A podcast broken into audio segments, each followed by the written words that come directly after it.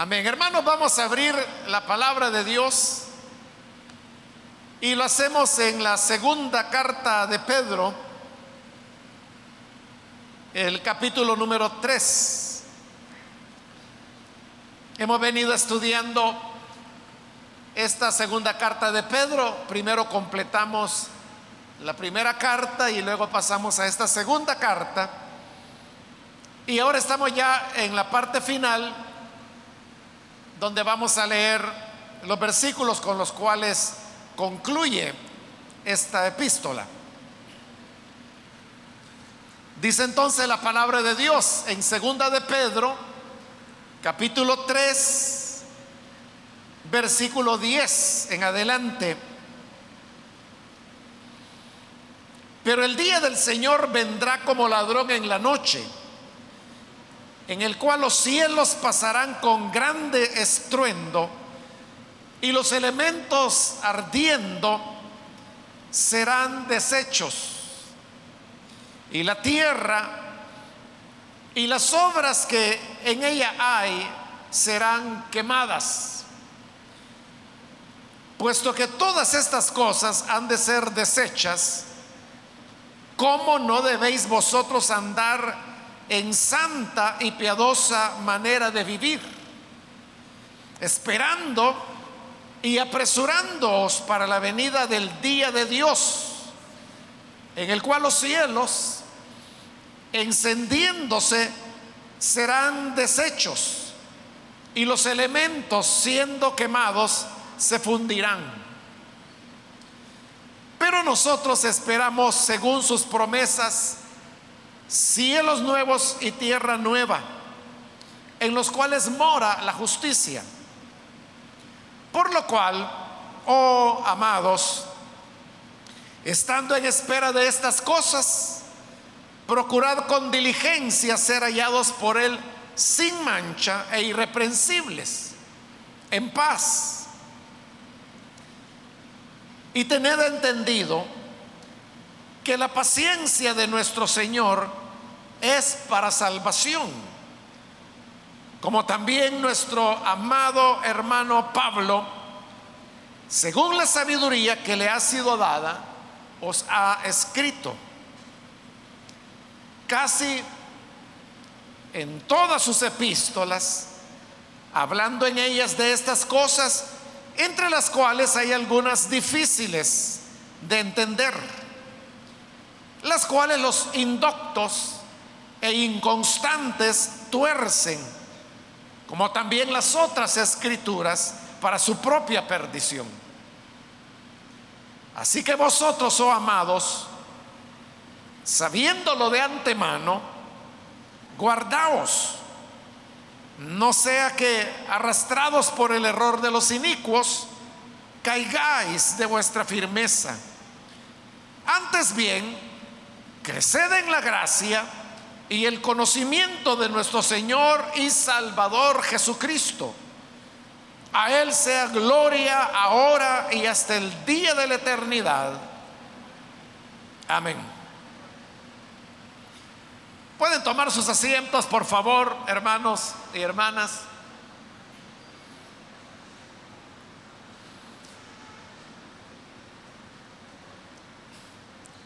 Hemos llegado ya a la parte final de esta carta, una carta en la cual el tema de la venida del Señor ocupa un lugar central.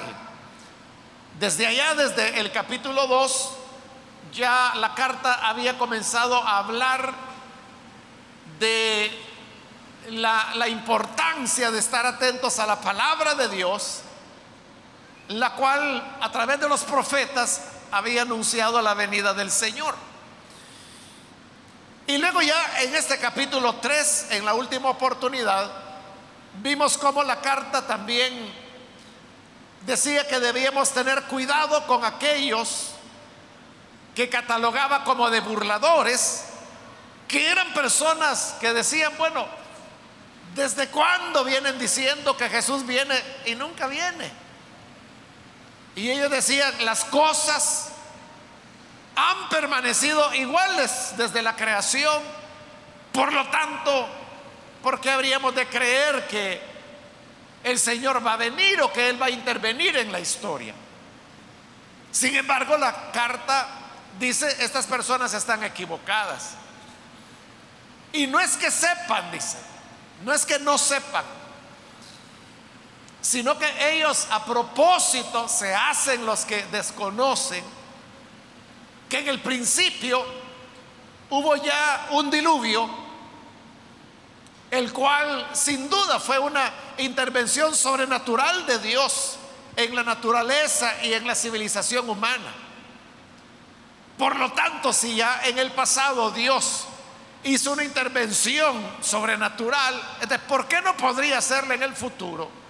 Sobre todo, como se dijo en los capítulos anteriores, que ellos mismos, los apóstoles, habían escuchado cuando estuvieron en el monte de la transfiguración la voz del Padre que había dicho, este es mi Hijo amado, refiriéndose al Señor Jesús.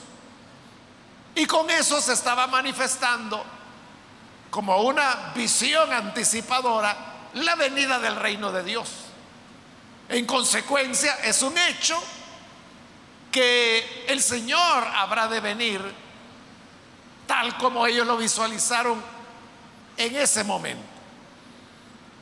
Entonces luego la carta dice, lo vimos la vez anterior, el mundo fue destruido por medio de agua durante el diluvio. Pero el mundo que está ahora, es decir, en el que vivimos, este no va a ser destruido por agua porque el Señor dio la promesa de que nunca más se le enviaría un diluvio de agua sobre la tierra. Y no lo va a hacer. Pero lo que hoy destruirá al mundo actual es el fuego. Bajo esa idea es que cubrimos los versículos de la última oportunidad y ahora lo que tenemos es la continuación de esa enseñanza. En el versículo 10 vemos que se nos dice, el día del Señor vendrá como ladrón en la noche. Está hablando de el día del Señor. Esta no es una idea de la carta de Pedro, sino que el día del Señor era una enseñanza que se encuentra repetidas veces en los escritos de los profetas.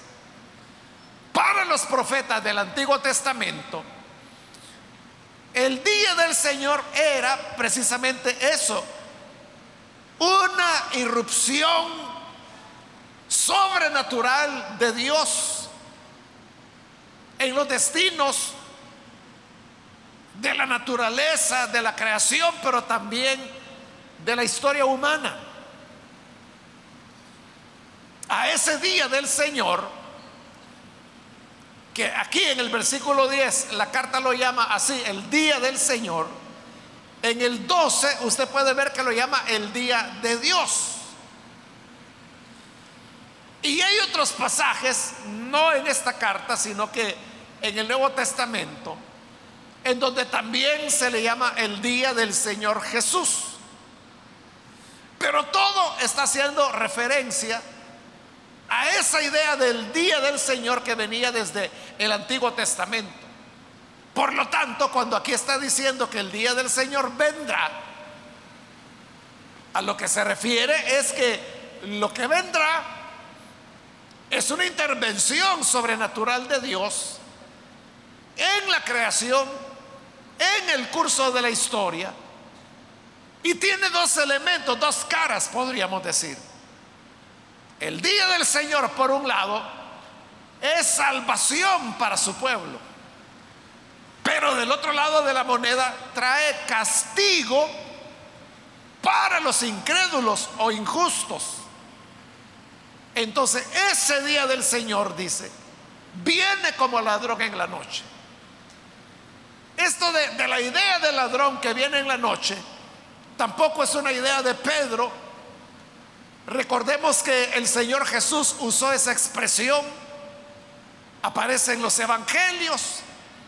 Pablo también en su primera carta a los tesalonicenses, hablando de la venida del Señor, dice que será como ladrón en la noche. En el libro de Apocalipsis también se presenta la venida del Señor como ladrón en la noche. Y ahora vemos que esta segunda carta de Pedro está usando la misma figura. Lo que se quiere transmitir cuando se habla que el día del Señor será como ladrón en la noche es que vendrá de una manera imperceptible. Cuando uno menos lo espera. Es decir, es algo que tomará por sorpresa. Igual que el ladrón que roba, pero lo hace de noche, precisamente lo hace de noche para poder pasar desapercibido.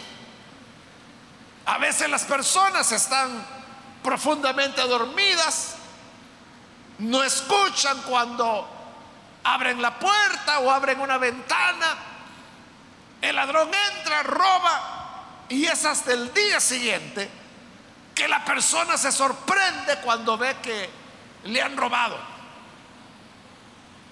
En otras ocasiones hay personas a las cuales les han robado algo. Han andado por la calle y les han robado y no se han dado cuenta hasta que llegan a la casa o hasta que van a usar dinero o un documento, hasta ahí se dan cuenta de que ya le sacaron la cartera. El ladrón actúa así, de manera sigilosa. así será la venida del Señor. Cuando las personas no lo piensen, cuando menos lo esperen, será su venida. Y cuando sea el día del Señor, dice, los cielos pasarán con grande estruendo y los elementos ardiendo serán deshechos. Es decir, que en el día del Señor, por esa intervención sobrenatural de la que estamos hablando, lo que habrá será un cataclismo universal. Porque habla de que los cielos serán deshechos, pasarán con gran estruendo, dice. Los elementos arderán. Ahí cuando habla de los elementos, había una idea predominante en la época cuando el Nuevo Testamento fue escrito. Era una idea que realmente no era ni cristiana, tampoco era hebrea, era más bien de origen griego, eran los estoicos, los que consideraban que el universo estaba hecho de cuatro elementos. El agua, el aire, el fuego y la tierra. Entonces, según los estoicos, todo el universo y todo lo que uno ve en él está formado por agua, por aire, por tierra o por fuego. Las cosas se pueden dar separadas también, como en el mar, por ejemplo, que todo es agua, ¿no? O la atmósfera, donde todo es aire. Y a estos cuatro elementos, acabo de decirlo, le daban ese nombre, elementos.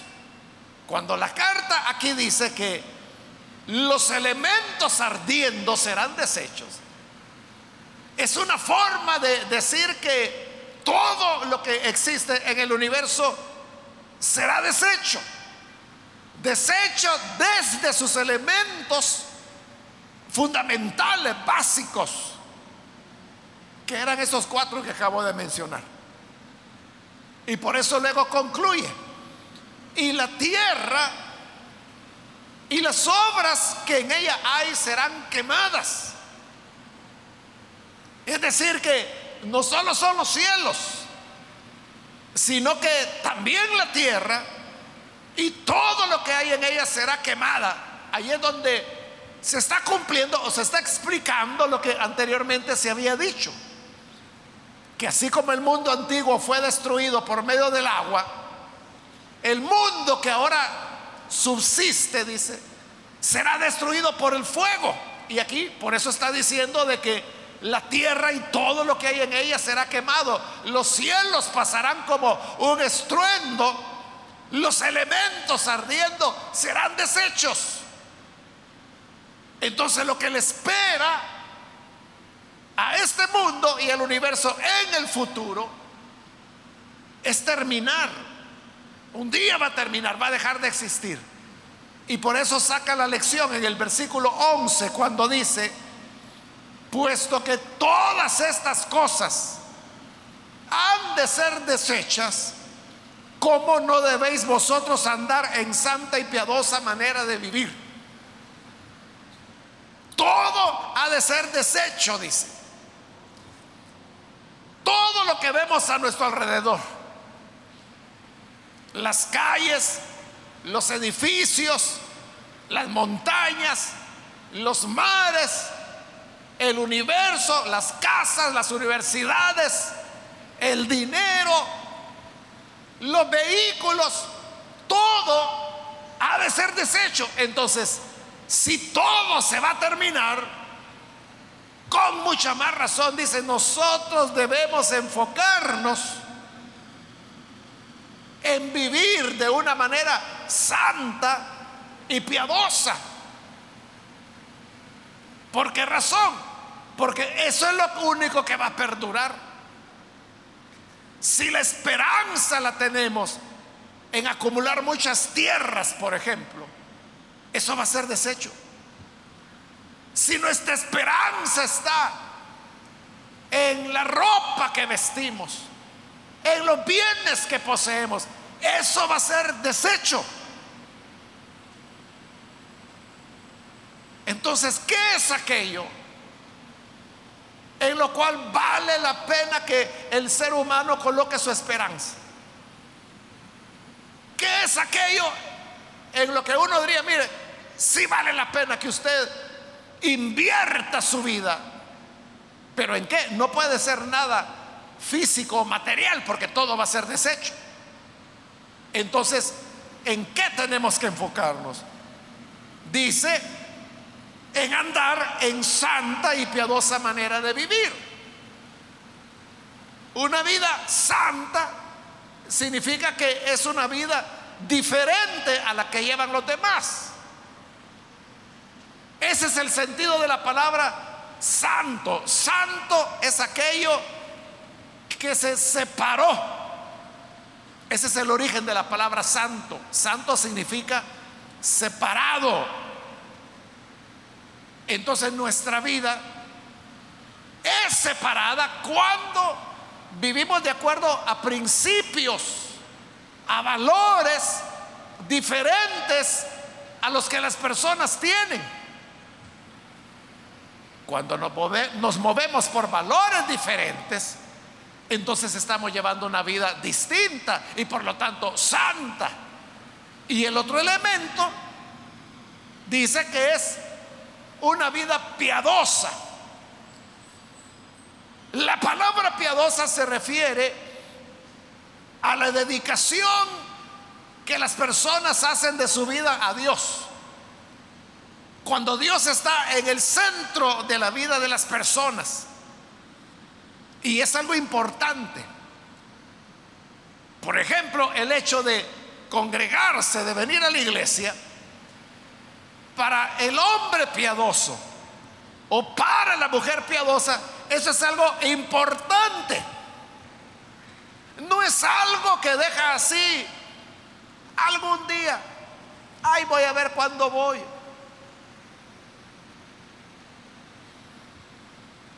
A ver si me dan ganas. La persona piadosa es aquella que el congregarse es algo importante que lo tiene como parte del programa de su vida. Pero no es solo el tema de congregarse, la vida piadosa también implica, implica la dedicación a Dios, la negación del yo para ponernos al servicio de Él, para que Él nos use como Él quiera usarnos. Implica la oración, implica la lectura de la Biblia, implica aprender de la palabra, como lo estamos haciendo en este momento. Ya que todo va a ser destruido. Entonces conviene que nuestra vida sea santa y piadosa. Es decir, diferente a las de los demás y consagrada a Dios. Continúa diciendo en el versículo 12, esperando y apresurándoos para la venida del día de Dios. Es lo que le decía, lo que anteriormente llamó el día del Señor, hoy lo está llamando el día de Dios. Y dice que debemos esperar y apresurarnos para la venida del día de Dios. Eso, hermanos, es una contradicción, ¿verdad? Porque esperar, usted sabe que es, es pasivo. Usted llega a la clínica porque tiene una cita y cuando llega le dice, el doctor no ha venido, siéntese por favor. Entonces usted se sienta a esperar. esperar, nosotros lo entendemos como eso, estar esperando sentado. Entonces dice, por un lado, esperando la venida del día de Dios, pero luego añade, esperando y apresurándoos. El apresurarse es lo contrario de esperar, ¿verdad? Porque el que se apresura es aquel que le está imprimiendo velocidad a lo que hace o porque ya le queda poco tiempo o porque quiere terminar pronto o porque quiere alcanzar y ver realizado aquello por lo cual se empeña. Entonces, mientras esperar nos habla de pasividad, apresurarnos nos habla de acción. Entonces, ¿cómo es esto? ¿Qué quiere Dios? ¿Quiere que esperemos o quiere que nos apresuremos? Bueno, la carta dice las dos cosas. Esperando y apresurándoos. Es decir, que como creyentes y en vista de que el Señor viene y que todas las cosas han de ser deshechas, tenemos que aprender a vivir con los dos elementos. Por un lado, hermanos, esperando, teniendo paciencia, porque anteriormente la carta lo dice, eso fue lo último que vimos en la última oportunidad. Cuando decía, porque un día para Dios es como mil años y mil años como un día. Así que tengan paciencia. No es que Dios está atrasado en cumplir su promesa, sino que Él es paciente, no queriendo que nadie se pierda, sino que todos los que Él ha elegido procedan al arrepentimiento. Entonces, no puede ser antes. Mientras quede un creyente, un elegido por alcanzar, el Señor no va a venir. Entonces tenemos que esperar en esa paciencia de Dios. Pero por el otro lado tenemos que apresurarnos precisamente porque no sabemos cuándo es que el Señor vendrá. Es decir, pudiera ser que venga esta noche, Pudiera ser, hermanos, que ya ni veamos el amanecer de 2023.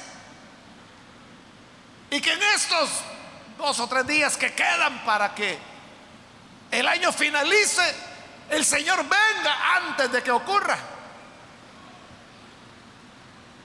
Entonces tenemos que apresurarnos porque no sabemos cuándo vendrá. Las dos cosas son verdad. Por eso, hermanos, es que algunos repetidas veces lo han dicho, que uno tiene que vivir como que si el Señor fuera a venir ya. Pero debemos planear como que si faltara mucho todavía para que Él venga. tenemos que hacer planes, hermanos, para dentro de cinco años, para dentro de diez años, para dentro de 15 años, para dentro de 20 años. Entonces uno diría, entonces usted no tiene fe de que el Señor ya va a venir. Es que me está diciendo que espere.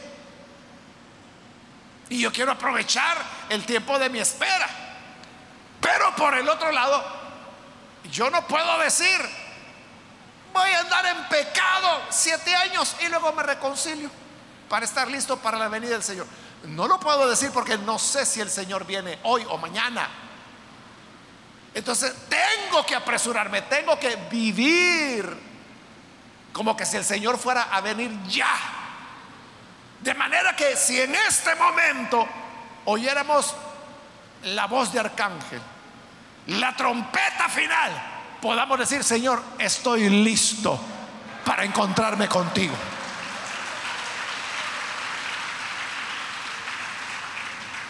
Así es como se combinan las dos cosas. El esperar y el apresurarse. Y vuelve a repetir la idea, porque dice, para la venida del día de Dios, en el cual los cielos encendiéndose serán deshechos y los elementos serán, siendo quemados, se fundirán. Está repitiendo la idea de la destrucción del universo. Versículo 13 pero nosotros esperamos, según sus promesas, cielos nuevos y tierra nueva en los cuales mora la justicia. Porque entonces uno podría pensar, bueno, entonces si todo va a ser destruido y los cielos serán deshechos y la tierra será deshecha y todo lo que hay en ella será deshecho, entonces, ¿para qué queremos vivir? ¿O para qué queremos ser salvados si todo va a ser deshecho? Ah, dice, es que los que creemos en Él, sabemos que los cielos y la tierra pasarán, pero sabemos que habrán nuevos cielos y nueva tierra. Esto tampoco era una idea de Pedro o de la carta de Pedro, sino que es algo que ya Isaías lo había dicho. Se encuentra en el profeta Isaías allá, capítulo 60, si no estoy mal, donde dice que habrá un cielo nuevo y una tierra nueva, donde efectivamente dice, mora la justicia. Es decir, que los que van a entrar ahí son los justos, los que hayan sido justificados por la sangre de Cristo. Versículo 14 dice, por lo cual, siendo así las cosas, oh amados, estando en espera de estas cosas, procurad con diligencia ser hallados por Él sin mancha e irreprensibles, en paz. Entonces, si creemos que todo esto va a ocurrir, entonces, ¿cómo debemos esperar? Porque de eso se está hablando aquí, de la vida que debemos llevar a la espera del Señor. Mientras esperamos al Señor, ¿qué debemos hacer? Ahí lo está diciendo. Procuren ser hallados sin mancha e irreprensibles, en paz. En primer lugar dice, sin mancha. Usted sabe que un mantel que se mancha, o una camisa que se mancha, o una blusa que se mancha, se ve feo. Sobre todo si son esas manchas que no salen. Entonces prácticamente uno dice, bueno, se echó a perder la blusa, la falda, lo que haya sido que se manchó. Eso es lo que tenemos que evitar, pero en la vida moral. Es decir, no tener manchas que afeen o que echen a perder nuestro testimonio. De por un lado, sin mancha, dice, y por el otro dice irreprensibles. Irreprensibles significa que no hay nada que se le pueda tachar o decir, es un gran hermano, pero es así, asá. Es una gran hermana, una gran mujer, pero tiene esto, esto. Ese pero no existe cuando la persona es irreprensible. Al ser irreprensible no hay nada que se nos pueda señalar. Eso es lo que tenemos que procurar sabiendo que el fin y el día de Dios o el día del Señor viene. Y además dice que tenemos que ser hallados en paz. No podemos estar en peleas, no podemos estar odiando, no podemos, hermanos, estar con rencores hacia personas, con desprecio. Si sabemos que todo, todo esto terminará, todo lo que la gente, hermanos, más aprecia, más valora, más idolatra, todo eso se va a terminar, todo será quemado. Y lo único que va a importar es si había paz en tu corazón.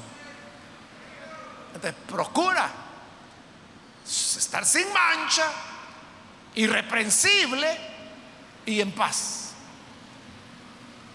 Versículo 15, y tened entendido que la paciencia de nuestro Señor es para salvación. Está repitiendo el tema, ¿no? Que ha tocado, esta es tercera vez que lo está tocando en la carta.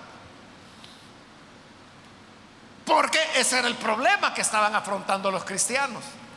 Y es que había algunos que decían, no, si ya el Señor no va a venir, si ese es cuento, ¿cómo van a andar creyendo eso de que Él va a venir si desde cuándo vienen diciendo que viene y no viene? Incluso se burlaban, así lo llama esta carta, burladores se burlaban de la fe de aquellos que sí creían que el Señor iba a venir. Entonces, otra vez se está explicando, tengan entendido que la paciencia de nuestro Señor es para salvación. O sea, ¿por qué parece que Él se tarda en venir? No es tardanza, dice, es paciencia que tiene el Señor. Pero paciencia de qué? Una paciencia dice que es para salvación, lo que ella explicó anteriormente. Que Él no quiere que ninguno de sus elegidos perezca.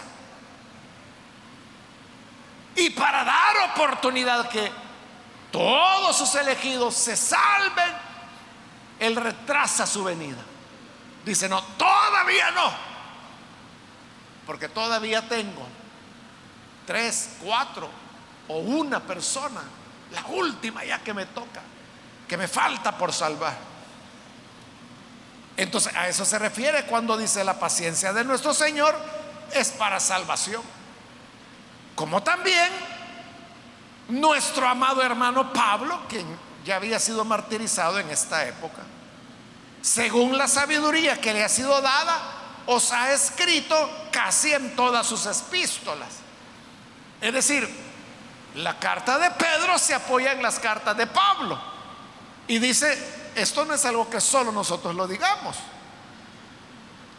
Pablo en todas sus epístolas les ha hablado del tema, porque en todas las cartas Pablo habla de la venida del Señor, en unas cartas más que en otras, pero en todas habla de la venida del Señor. Entre las cuales, entre esas cosas que Pablo ha escrito, dice, hay algunas difíciles de entender. Fíjese qué interesante que lo que Pablo había escrito, las cartas que tenemos ahora, que las reconocemos, están en el Nuevo Testamento. Los cristianos primitivos dice que algunas cosas les era difícil entenderlo. Hermano, yo creo que en la actualidad casi podría asegurarle de que no hay ningún pasaje de ninguna o de cualquier carta de Pablo que no lo podamos entender. Entonces, ¿por qué razón nosotros sí entendemos lo que Pablo escribió? Y en cambio, estos primeros cristianos dice que les resultaba difícil entender lo que Pablo había escrito. Era, hermanos, porque nosotros tenemos una gran ventaja. Y es que tenemos detrás de nosotros dos mil años de cristianismo ya. En los cuales esas cartas de Pablo, como los demás libros de la Biblia, se han venido estudiando. Ha habido muchos maestros, ha habido muchos expertos de la palabra, ha habido muchos estudios, muchos libros, enciclopedias, diccionarios, concordancias que se han escrito de todos esos elementos. A nosotros nos permiten tener ciertos elementos o, o ciertas ventajas que nos facilitan entender hoy las cartas de Pablo. Porque nosotros contamos ya con sistemas teológicos formados. Ellos no, ellos tenían que estarlo construyendo. Porque era la época cuando todo eso estaba en construcción. Pero para nosotros todo eso ya nos es dado, lo recibimos de los que fueron creyentes antes que nosotros. Eso es lo que permite que nosotros podamos entender las cartas de Pablo. Pero en esta época dice que era difícil de entender. Y como eran cosas difíciles de entender, los indoctos y los que son inconstantes en la fe tuercen esas enseñanzas. Porque eso es lo que ocurre con aquel que desconoce la palabra de Dios. O que es inconstante en el Evangelio. Porque esto es importante, hermanos. Para entender la palabra de Dios, no solo basta con que usted tenga cabeza. También se necesita una espiritualidad fuerte. Porque ahí está diciendo que si fuéramos indoctos, es decir, no tenemos mucha relación con la palabra, no la conocemos mucho, uno puede torcer el significado de ella. Y eso ocurre todos los días, hermano. ¿Cuántas personas no hay que toman un versículo de la Biblia y sobre esa base sacan como conclusión un disparate? Eso ocurre todos los días. Por eso es que la misma palabra recomienda y dice, no se hagan maestros muchos de ustedes. Porque fíjese, las personas que menos saben, las que menos saben son las que más opinan. Y obviamente van a opinar mal, erróneamente. ¿Por qué? Porque ahí dice que los indoctos, es decir, aquellos que no tienen el conocimiento suficiente, tuercen las palabras de Pablo, sobre todo aquellos puntos que se pueden considerar más difíciles. Pero no solo los indoctos, sino dice los inconstantes. Es decir, que una persona puede tener mucha cabeza, mucho, mucha capacidad analítica, pero si no está firme en el Señor, igual va a torcer la palabra. Por eso le digo, uno necesita conocer estudiar, prepararse para conocer la palabra.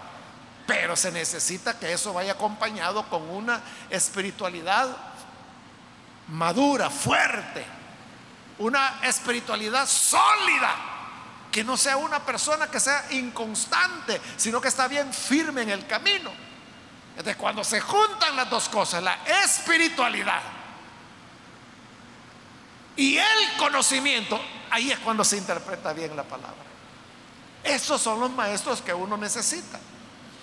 Pero luego dice, tuercen las palabras difíciles de Pablo, como también las otras escrituras. Esto es interesante porque note que está reconociendo que las cartas de Pablo eran escrituras.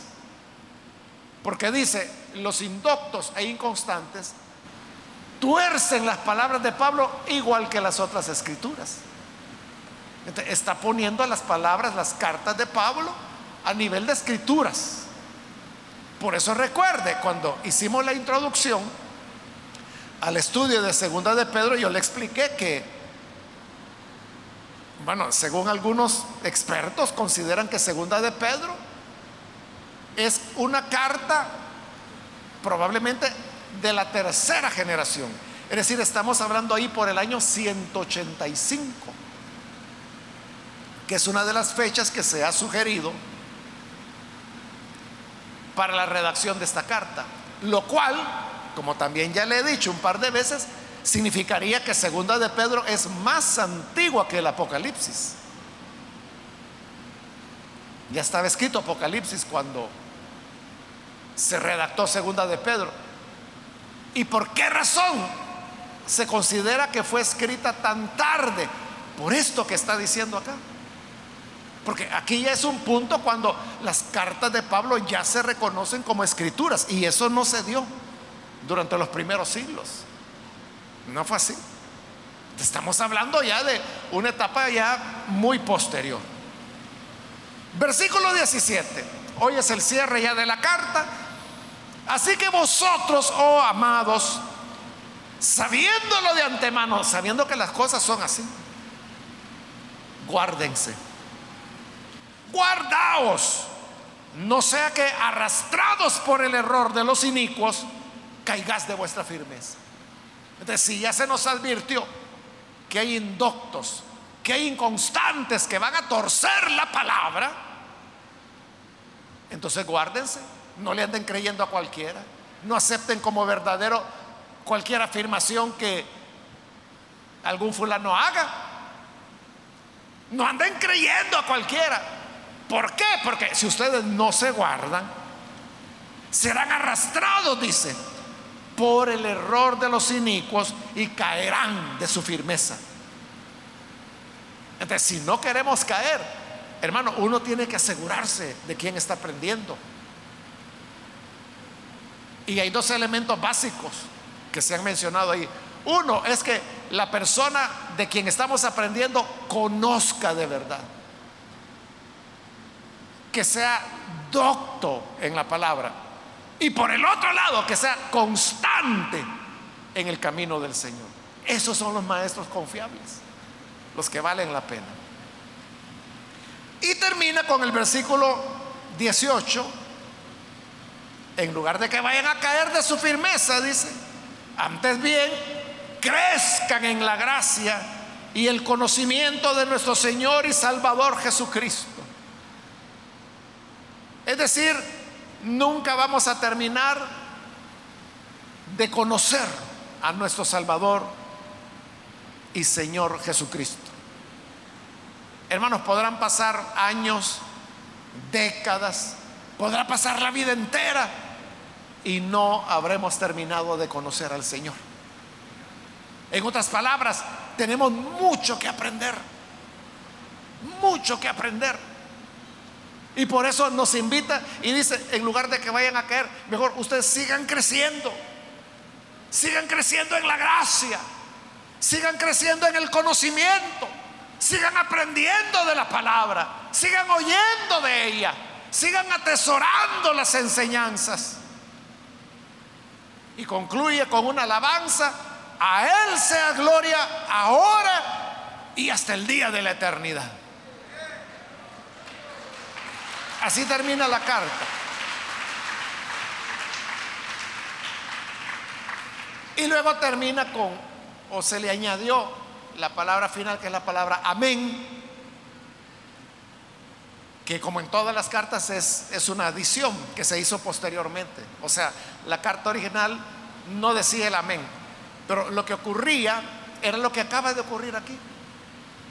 Que cuando yo leí la parte final, a Él sea gloria ahora y hasta la eternidad. Amén, dijeron ustedes. Exactamente lo mismo ocurría cuando las cartas se leían en la congregación. Porque recuerde que el 90% de las personas no sabían leer. Porque no había mucho que leer tampoco. Entonces las cartas se leían públicamente. Públicamente. Entonces cuando el lector llegaba al final y leía a él sea gloria ahora y hasta la eternidad. Amén, decía la congregación. Y decía amén todas las veces que se terminaba de leer. Así fue como el amén se fue incorporando hasta que llegó a estar escrito. Como le digo ya en años posteriores. Le agregaron el amén y así es como hasta el día de hoy, hermanos, en nuestros nuestras cartas, nuestras traducciones de la Biblia, aparece ya el amén, pero le explico pues cómo fue que se añadió. Así que, hermanos, la carta termina dándonos esa recomendación que dado de que todo va a ser deshecho, todo va a pasar. Entonces que vivamos preparados, esperando, pero apresurándonos al mismo tiempo. Es decir, planeando como que si el Señor no va a venir, pero viviendo como que si Él viene hoy, dentro de una hora. Y creciendo, todos los días creciendo en la gracia y el conocimiento. Cada vez aprendiendo más y más y más y más. Eso nos va a permitir permanecer firmes en el Señor y no andar creyéndole a cualquier chiflado que diga locuras. Amén, hermanos. Vamos a orar, vamos a cerrar nuestros ojos. Antes de hacer la oración, yo quiero invitar a las personas que todavía no han recibido al Señor Jesús como su Salvador. Pero si usted ha escuchado hoy la palabra de Dios, yo quiero animarle para que no vaya a dejar pasar esta oportunidad y usted pueda venir para recibir al Señor Jesús como su Salvador. Quiero invitar entonces si hay algún amigo o amiga que hoy necesita recibir al Hijo de Dios como su Salvador, por favor, ahí en el lugar donde está, póngase en pie en señal de que usted desea recibir al Hijo de Dios. Y nosotros con gusto vamos a orar por usted. Todo va a terminar. ¿Qué es aquello por lo cual te afanas? ¿Quieres tener muchas propiedades? ¿Quieres tener varias casas? ¿Quieres tener muchas tierras? ¿Quieres tener mucho dinero?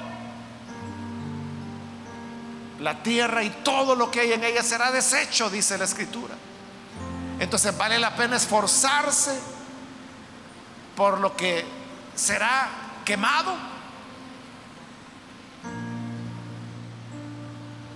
Enfoquémonos en llevar una vida santa, irreprensible y en paz. ¿Cómo podemos tener una vida así? Creyendo en Jesús, recibiéndole como Salvador. ¿Hay alguna persona que necesita recibir esa salvación de Dios? Levante su mano, por favor. Póngase en pie. Y vamos a orar por usted. También quiero invitar si hay algún hermano o hermana que se ha alejado del Señor, pero hoy necesita reconciliarse. Póngase en pie también, vamos a orar. Hermano, hermana, usted que necesita reconciliarse, póngase en pie. Hágalo ahora, vamos a orar. Todos juntos vamos a orar. Póngase en pie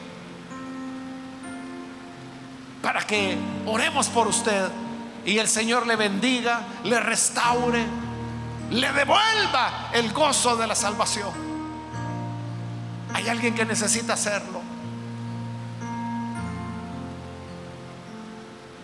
Hago ahora la última llamada y luego vamos a orar. Si hay alguna persona que necesita creer en Jesús como su Salvador, o necesita reconciliarse con Él, póngase en pie y aproveche esta última invitación que estoy haciendo. ¿Hay alguien que lo hace?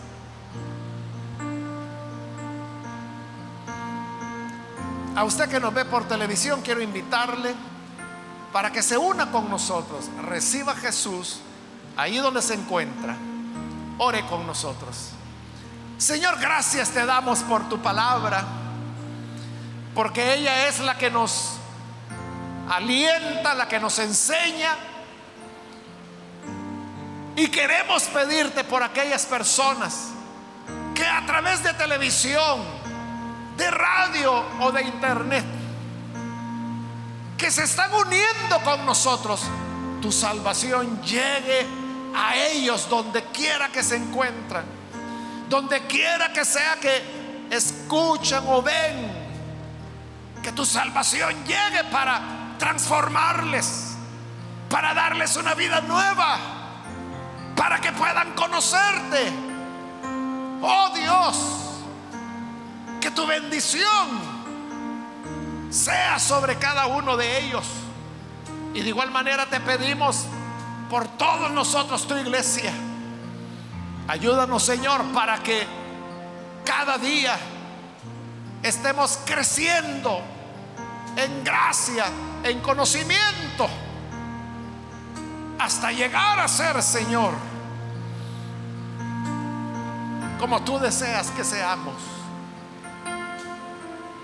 Esto te lo rogamos en el nombre de Jesús nuestro Señor.